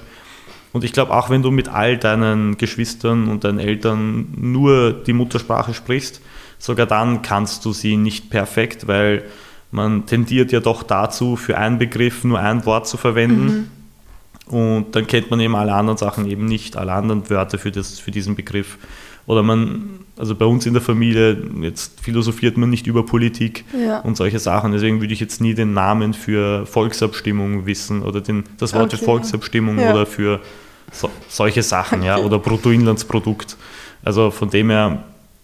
Und, und ich habe nicht mal mit meiner Family, wie gesagt, und mit meiner Family war sogar 50-50 noch. Also Ja. deswegen bin ich so auf, ich sag mal, B1-Niveau. Ja. Ja. Und es ist halt teilweise echt lustig, wenn ich dann mit Afghanen kommunizieren muss, die jetzt nicht so gut Deutsch, wie gesagt, ich war ja UMF-Betreuer und Ja. da, zu der Zeit waren ja sehr viele Afghanen auch gebraucht. hergekommen und da habe ich dann halt teilweise übersetzen müssen und ich war da halt voll nicht qualifiziert dafür. Ja. Ich okay, ich habe keine Ahnung, was du sagst und dann habe ich halt irgendwie mit Händen und Füßen und dem Dari meiner Eltern versuchen müssen, das irgendwie so ultra primitivst rauszufinden. Hat dann eh funktioniert, also es ist immer noch besser, jemand kann es auf B1-Niveau, als gar keiner kann es. War auch nicht meine Aufgabe dort, aber natürlich nimmt man mich da jetzt, da, falls es irgendwie einen Grund gibt zu übersetzen, zum Übersetzen.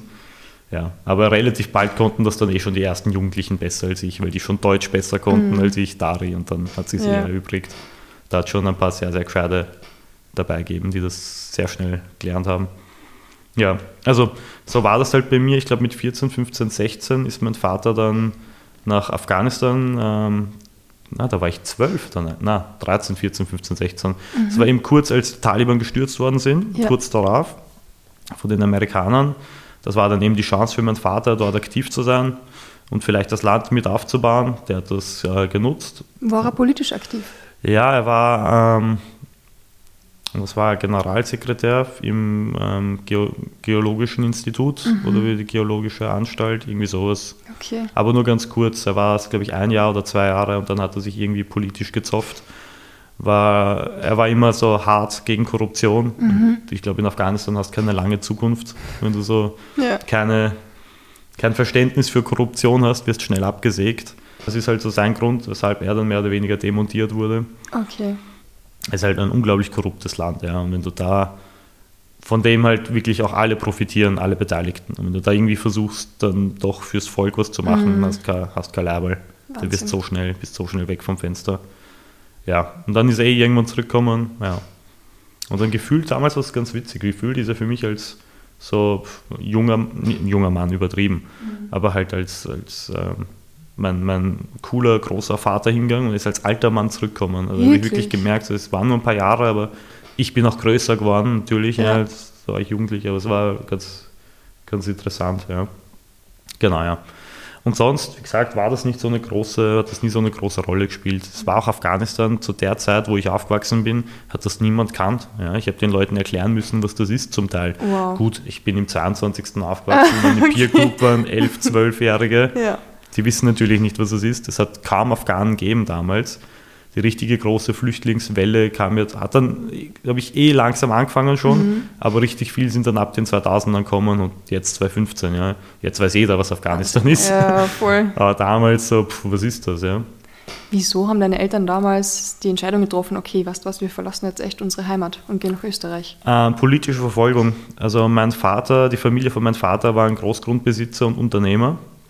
Und als die Kommunisten geputscht haben und an die Macht gekommen sind, waren das natürlich mehr oder weniger die ersten, ähm, ja, die ersten Zielscheiben für die oder die ersten Ziele, dass man irgendwie den, diese Leute Repressalien, den ihnen Repressalien aussetzt. Blablabla, Ja, Ahnung, also ja, alles wegnehmen, einfach was sie alles wegnimmt, Ja. Enteignung, Repressalien, Ja. Hinrichtungen leider auch. Also mein Onkel zum Beispiel, den jüngsten Bruder meines Vaters haben sie hingerichtet. Wirklich? Genau, ja. Und das war dann, glaube ich, so der, der Moment, wo mein Oh, Vater gesagt hat, okay, das, Mhm. ja, ja ich habe da keine Zukunft. Da ging es dann eh bergab. Also das Ja. ist eigentlich eh sehr, sehr gute, sehr gute Entscheidung gewesen, ja. Hat dann Kontakte gehabt, hat sich ein Visum besorgt für Österreich und ist dann eigentlich, ja, ist dann ganze Familie herkommen. Mhm. Also er, meine Mutter, meine Schwester und ich glaube noch eine Tante Ja. und ihr, ihr, ihr Gatte. Die sind dann gemeinsam geflohen. Ja, Habt ihr jetzt noch Verwandte dort? ja, ja. Ähm, väterlicherseits habe ich noch Verwandte dort. Mütterlicherseits ist alles weg. Die sind auf der ganzen Welt verteilt. Ja. Äh, viel in Europa, USA, Australien, sowas. Väterlicherseits auch, aber seine Kernfamilie ist noch dort. Also sein, seine anderen Geschwister, wobei da auch viele, viele ausgewandert sind und nach dem Sturz der Taliban zurückgekommen sind. Aber jetzt gerade sind, sind viele von seinen Geschwistern dort. Oder alle, glaube ich, die restlichen Verbliebenen. Wie ja. geht's denen jetzt gerade dort? Ich weiß es ehrlich gesagt nicht, aber angeblich relativ unverändert, ja, weil die gehören Gott sei Dank ähm, zu einer Schicht, die sich halbwegs richten kann. Ja, die Mhm. merken das jetzt nicht so arg mit den, meist kann man nicht sagen, sie haben halt auch junge Töchter, von denen sie wahrscheinlich auch gern hätten, Mhm. dass sie die Schule besuchen könnten oder sowas. Aber die werden sich wahrscheinlich so richten, dass sie sie ins Ausland schicken oder so. Also, ich weiß sonst nicht, wie es ihnen geht. Also so sicherheitstechnisch Gott sei Dank gut. Das wüsste ich, glaube ich. Das hätte ich schon irgendwer durchgesickert zu mir, wenn da irgendwas gewesen wäre. Aber ja, ich weiß jetzt nicht, wie die dazu stehen. Jetzt die Sache ist halt, ähm, sowohl die jetzige Regierung als auch die davor waren halt eine Katastrophe. Ja. Also es ist Pest und Cholera in, in Afghanistan, vor allem für die, für die einfachen Leute, die jetzt nur Korruption gewohnt sind und jetzt da von Korruption des Todes hin zu einem Gottesstaat. Und das ist ja irgendwie die armen Leute dort, die Das haben da gar keine, oder? gar keine, ja. Also Das ist so verrückt. Ich bin zu Weihnachten gesessen. kommen halt. gar nicht zur Ruhe. Genau, ich bin äh, am Weihnachtstisch gesessen mit der Familie. Und wir haben am 25. immer mit einer anderen Familie von uns halt, Ja. meiner Tante und ihre Kinder und den, den Mann. Ein richtig cooles Weihnachtsessen immer mit Raclette und allem. Mhm. Und es werden Spiele gespielt. Mein Cousin aus Klagenfurt fährt extra rauf mit seiner kleinen Tochter und der Freundin mhm. und der haben einen Hund. Und wir spielen die Spiele und ich habe voll die coole Musik halt, so Weihnachtsmusik noch ein bisschen. Und ich denke mir dann so, gerade in dem Moment, boah krass, wie muss das jetzt gerade in, in, in, Afghanistan sein? Ja. Musik ist verboten, Hunde sind verboten, ich habe keine Ahnung, können die Spiele ja. spielen? Ich weiß es nicht. Ich habe mir echt gedacht, wow, das muss so traurig sein. Ja, unglaublich traurig. wir können so froh sein, dass wir überhaupt Musik haben. Weißt? Ja, wirklich. Das so die einfachsten, selbstverständlichsten Sachen sind dort alles andere. Da, da, musst du ins Gefängnis dafür, ja, oder Voll. kriegst eine körperliche Strafung oder sowas. Das verstehe ich. Das ist unglaublich, nicht. ja. ja. Leider.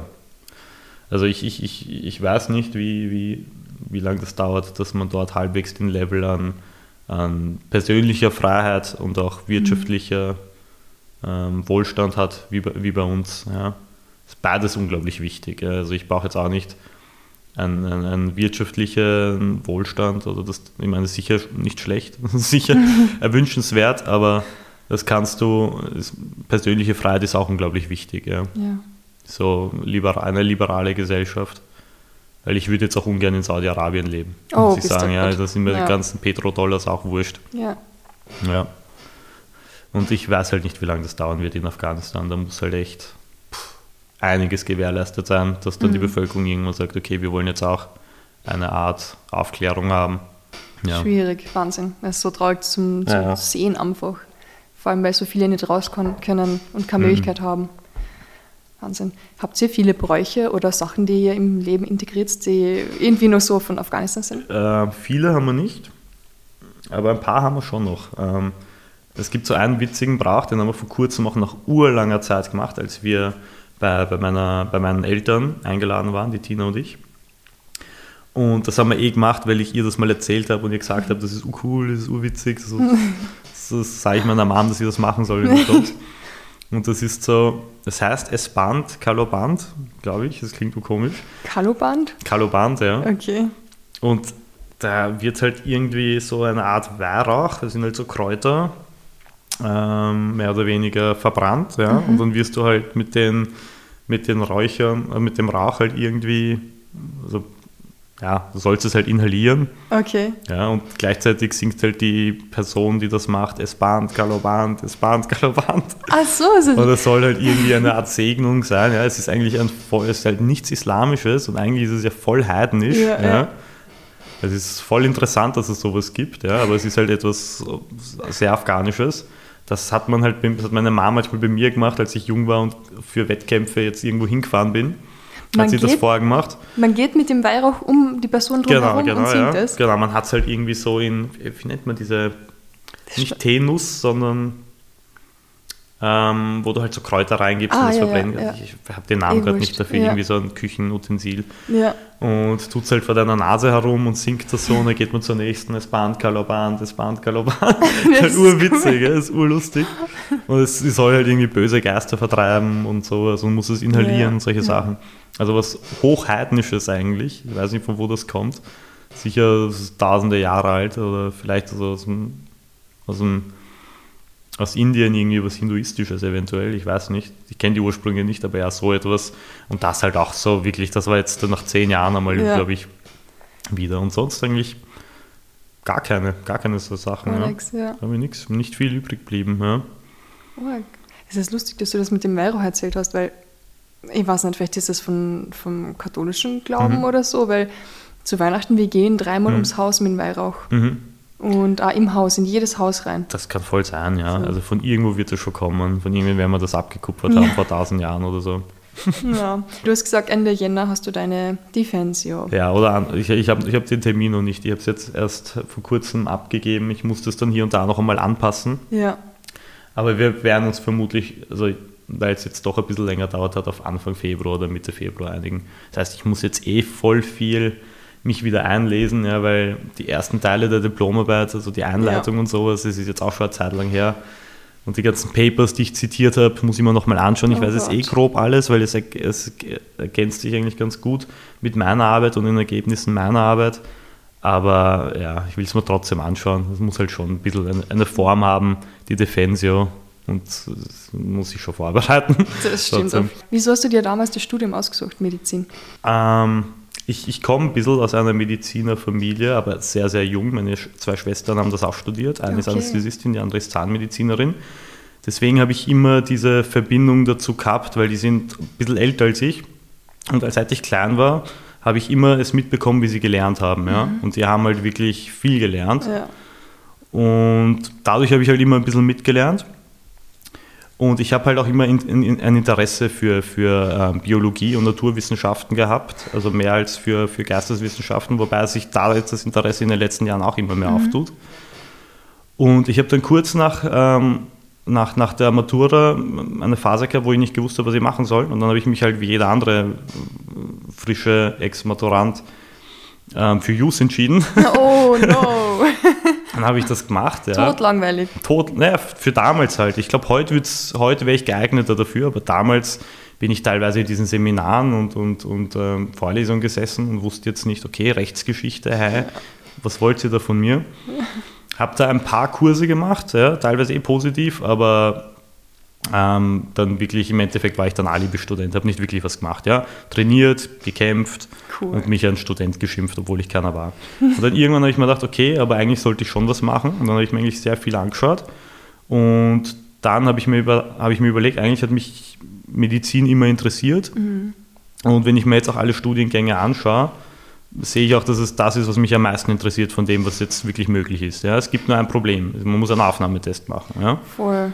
Dann, dann habe ich den gemacht. Das hat Gott sei Dank gepasst. Ich habe mir auch genug Zeit genommen, um, um zu lernen. Das geht auch ganz gut, wenn man sich, oder damals zumindest, wenn man sich hinsetzt und eben diesen Aufnahmetest, der damals sehr auf kognitive Fähigkeiten ja. ausgelegt war, wenn man das einfach trainiert, ja, weil das ist ein Test, den du trainieren kannst wo du dann deutlich besser abschneidest. Das ging sich dann auch aus, habe den Studienplatz bekommen, dann hat es mir auch voll gefallen, also es hat sich voll bestätigt. Cool. Und ja, ich habe das gemacht. Ich habe dann noch natürlich auch ein bisschen ähm, mit, mit meinen Geschwistern geredet und ähm, dem Gatten von, von mhm. meiner Schwester, die Zahnärztin ist, der Herz-Thorax-Chirurg ist. War cool. Und ähm, bin, auch, bin auch mitgekommen mal in, zu einer OP ich war mal bei einer. Ja. Fünf Stunden Herzoperation. Ja, bei so uns war es nicht so lang, aber es war, es war eine ziemlich eklige OP, weil Echt? das war ein, ja, das war ein äh, Patient, bei dem sich ziemlich viel Eiter im Thorax uh, ähm, okay. angesammelt hat. Das klingt echt eklig. Und das musste dann halt ähm, ja. entsorgt werden und das hat man halt richtig gerochen. Oh Gott. Das musste rausgesagt werden. Also da hat schon einen Eingriff vorher gegeben ja. und das ist halt ein bisschen, ähm, hat sich halt infiziert.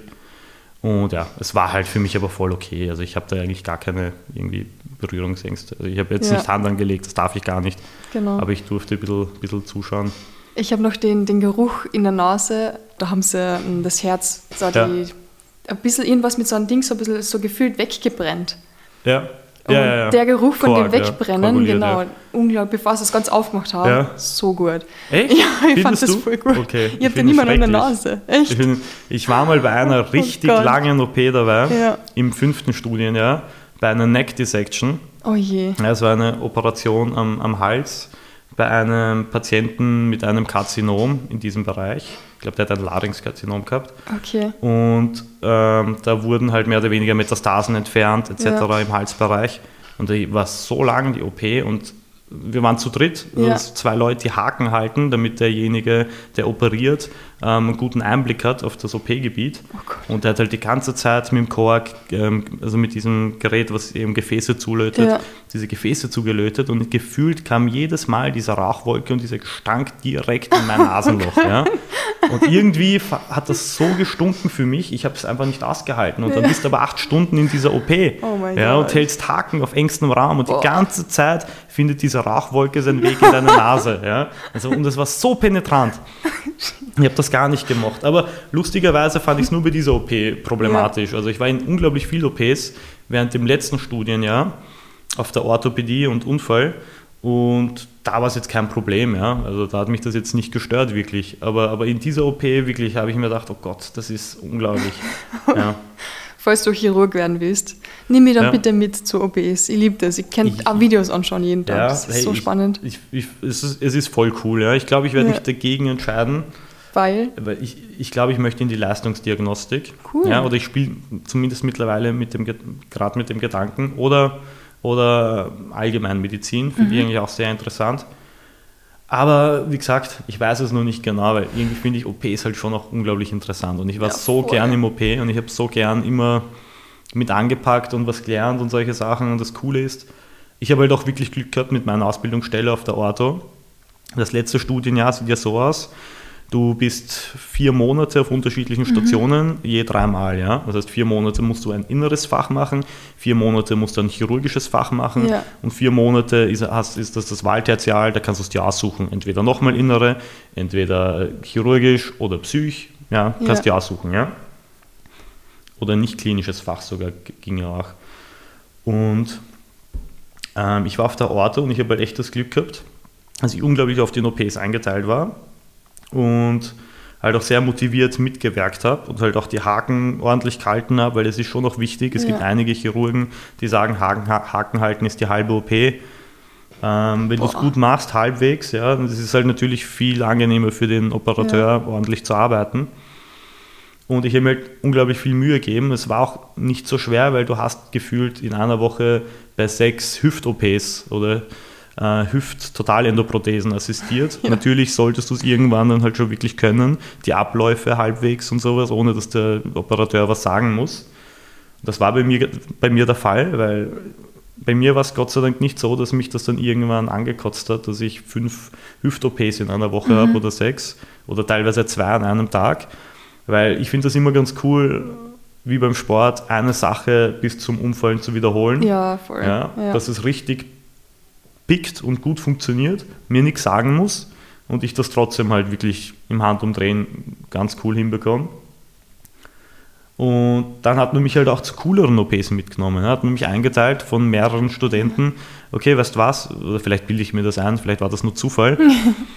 Aber hier und da durfte ich dann bei Weichteiltumorentfernungen mitmachen und solchen Sachen, ja. Und das, das war dann halt schon ganz cool. Da waren ja schon komplexere OPs, wo, halt, wo, du, wo du mehrere Teams gehabt hast. Ja, die einen, die den Weichteiltumor aus der einen Extremität entfernen und das äh, Transplantationsgewebe aus der anderen gleichzeitig entnehmen, also ein anderes cool. Team. Ja. ja. Und sowas fand ich dann halt schon cool. Ja. Du bist halt voll dabei, bist mit den ärgsten Spezialisten und für mich als Student war das so, wow, so wie, wie cool ist das bitte?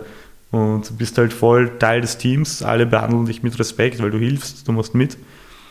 Und du lernst halt voll viel. Ja. Ich habe so unglaublich viel gelernt und als Medizinstudent, und ich glaube, das bin nicht nur ich, ja, fühlst du dich ja während des gesamten Studiums unglaublich nutzlos. Ja? Du lernst da Sachen und denkst dir so, okay, aber wenn jetzt irgendwas passiert, ich habe keine Ahnung, was ich machen oh soll. Oh no. ja?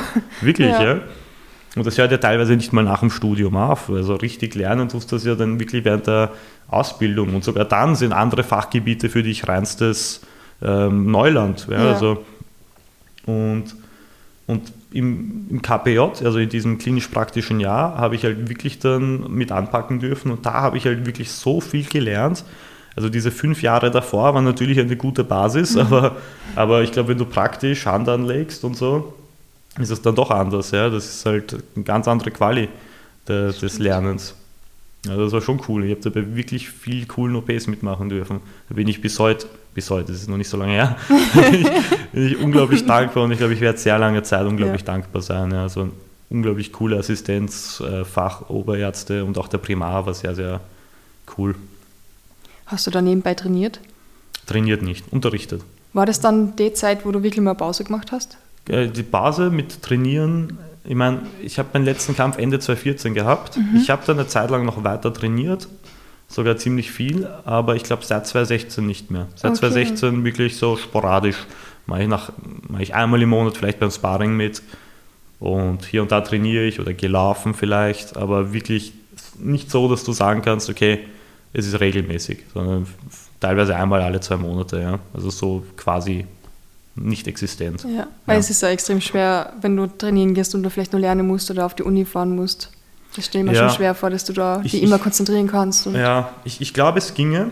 Wie gesagt, bei mir war halt das Problem das Jobben daneben und das Unterrichten. Ja? Also, was halt auch Jobben. Ja. Logischer, was halt auch eigentlich in die Kategorie fällt. Das ging dann nicht. Das ist dann maximal mit einmal laufen. Also ich hätte laufen gehen können, das wäre schon gegangen, weil da im Endeffekt musst du nicht eine Stunde wohin fahren, eine Stunde trainieren, eine Stunde heim. Da läufst du eine Stunde, ja. Und Aber dann, es ist so langweilig im Gegensatz ja, zu Thai-Boxen. Ja, es, ist, es ist, hat natürlich nicht so den Entertainment Aspekt. Aber, aber das habe ich ab und zu schon gemacht. Also so ja. geschaut, dass ich halbwegs in Form bin. Aber dann noch Phasen gehabt, wo ich nichts gemacht habe. Ja? Also wo ich wirklich absolut nichts gemacht habe und man es gemerkt hat. Also habe ich wirklich sich die Wirbelsäule dann schon gemerkt, ja, ge ge gemeldet, so mit, ähm, Lump, ja. so mit äh, Kreuzschmerzen und solchen Sachen. Ich glaube, das, das, haben die meisten Studenten. Ja, ja, das ja. Das ist echt Wahnsinn. Aber ich, ich, ich glaube, so wäre es eigentlich, ich glaube, ich könnte ich die Zeit zurückdrehen. Ich glaube, ich hätte das schon so gemacht, dass ich sofort mit Medizin angefangen hätte, mhm. ähm, mir einen Teilzeitjob gesucht hätte ja, oder einen geringfügigen Job vielleicht, unterrichtet, Sport und das Leben genießen. Das ist eh schon. Cool. Mehr als genug. Mehr als genug. In einer coolen WG wohnen, Voll. vielleicht mit einem Kumpel ja, ja. und aus. Ich, ich wäre viel früher fertig geworden. Ähm, ich hätte vielleicht länger gekämpft, besser gekämpft, who knows. Aber ja, so würde ich es machen, wenn ich heute noch einmal die Zeit zurückdrehen könnte. Aber ich bin im Endeffekt so froh, dass alles so gekommen ist, wie es ist. Und es hat trotzdem passt. Ich bin trotzdem an einem Punkt, wo ich sage, so, hey, ein cooles Leben. Ich genieße es. Das freut mich. Ja. Was machen wir beim nächsten Training? Äh, beim nächsten, ich habe mir noch gar nicht überlegt, was wir beim nächsten Training machen. Ich mag ein paar Sachen wiederholen, weil ich mag halt nicht immer bei jedem Training was Neues machen unter anderem auch, aber ich finde, find, dass 60% sich wiederholen sollte. Ja, weil so linke, rechte, vorderer Kick, hinterer Kick, das musst du immer machen, ja, einzeln und auch in einer kurzen Kombi. Also auf jeden Fall sowas. Ein bisschen Jab-Verteidigung, Kick-Verteidigung ist auch immer am Anfang meines, meiner Stunde dabei. Und ja, dann eine Kombi und Pratzen. Die sind cool. Ja. Wer war denn der letzte Lieblingssportler? Letzte Frage. Das hat mich nur Mein Lieblingssportler im mhm. Kampfsport? Überhaupt. Überhaupt, überhaupt, überhaupt, überhaupt. Äh, es, ist, es ist bei mir ein Kampfsportler, da habe ich mich am meisten damit beschäftigt, ähm, Andy Sauer. Okay, ja. den werden wir Der war für mich immer einfach aufgrund seiner, seiner nicht zu, seinen, seines nicht zu bändigenden Siegesdrangs. Das, war, das hat man ihm angesehen bei jedem Kampf. Ja. ja. Nicht wegen dem Stil, wobei der auch voll cool war und ich den auch sehr schön gefunden habe und der mich auch inspiriert hat. Aber dieser, dieser Siegeswille, ja, komme was wolle, das, das hat mir am meisten taugt bei ihm. Also das war echt so, pff, Hut ab. Ja. Sehr das, gut. Ja. Wer googeln hat. Ja, ja, schau dir, schau dir seine. Hast du K1 Max nie gesehen? Nein. Ja, das war eine unglaublich coole Veranstaltungsreihe. Ähm, war das die, auf Pro 7, oder? Nein, nein, das ist. Ähm, hat es auf Eurosport manchmal gegeben, aber schau dir einfach die original japanischen ja. Sachen an. Ja. Gehört habe davon, aber ich habe es nie gesehen. Das war halt die japanische Veranstaltung schlechthin fürs Kickboxen. Ja. Also K1 Grand Prix hat es gegeben, das war für die Heavyweights. Ja. Und das, das sind halt eben so Leute wie Ernesto Hust, Peter Arts, Andy Hug und, und Sammy Shield berühmt geworden, Badr Hari, Remy oh, Bonjaski. Ja. Ja. Also die ganz großen. Und dann hat es halt auch für die 70 Kilo Leute das K1 Max gegeben. Ja. Mhm. Und da ist, das K1 Max hat Buakau groß gemacht. Mhm. Masato, Andy Sauer, Arto Kischenko, Mike Sambidis, unglaublich viele Leute. Und das war halt, die Japaner haben das halt so gut aufgezogen, weil sie checkt haben, okay, du kannst jetzt nicht einfach so Kämpfe machen, machen und den Leuten tagt das. Ja. Wenn du es wirklich groß machen willst, musst du ein bisschen ist da ein bisschen, ist da die Entertainment-Komponente halt auch sehr wichtig, weil in erster Linie ist es ja Entertainment. Das ist erst dann, danach ist es erst ein Sport, weil es zählt, wie viel verkaufst du, wie viele Kit-Tickets oder Pay-Per-Views. Ja. Und die haben das halt so aufgezogen, wie wenn du Tekken oder Street Fighter spielst. Ja? Also jeder Kämpfer irgendwie so ein bisschen so seinen eigenen Stil plus plus Image und solche Sachen. Und dann halt natürlich alle gut aussehend, jung und sowas. Aber halt auch unglaublich gut. Ja? Also die besten Kickboxer waren da schon. Und ja, dann ist es leider halt irgendwie zugrunde gegangen, K1. Ich glaube, ein bisschen Yakuza-Verbindungen hat es gegeben. Mhm. Und irgendwie, okay. ja, Story dreimal gelesen, dreimal vergessen. Also, Wurscht. Ja. Kannst du dir mal anschauen, sehr interessant. Aber das war, die, war vor Glory und vor One FC vor allem eigentlich die mhm. beste, mhm. größte Kickbox-Veranstaltung, die Stars produziert hat. Cool. Ja. Ich habe davon gehört, aber ist ein bisschen vor meiner Zeit. Hm. Ich habe es Gott sei Dank noch mitbekommen. Zu jung, um selber da teilzunehmen, aber alt genug, um, um's, um's halt, um mitzufiebern. Ja. Cool. Ja, Ja. war schon leibend. Ich freue mich schon auf Ja. die nächste Typo-Stunde. Ja. Ja, ich Mit rechne mit dir. Ja. Fertig Voll. aufwärmt, fertig bandagiert. Oh je, ich bin zwei Minuten zu spät gekommen letztens oder fünf. Ja, ja, ist mir ist aufgefallen. Die Frisur braucht Ja. immer länger. Du kannst das auch einfach bei mir abschauen und einfach dir denken, so, pff, Na, danke, dass du seit so lange mit mir ausgehalten hast und mir so viel erzählt hast. danke, dass du es mit mir ausgehalten hast, dass ich hier sein durfte, dass ich so viel erzählen durfte. Ich Hat hoffe, es ist irgendwas gemacht. Interessantes dabei gewesen. Auch für mich Ja. auf jeden Fall. Ich fand es super Das interessant. freut mich.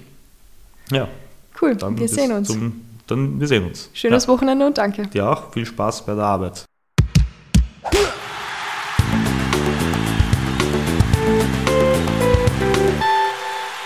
Das war Podcast Folge 92 mit Martin Anwar. Danke, dass ihr wieder bis zum Schluss dieser Episode mit dabei wart. Ich hoffe, sie hat euch Spaß gemacht. Nächste Woche geht es natürlich wieder weiter mit einem neuen Gast. Bis dahin wünsche ich euch ebenso viel Freude beim Training wie mir, einen tollen Start in die zweite Jännerwoche, viel Motivation und bleibt weiterhin unschlagbar ehrlich.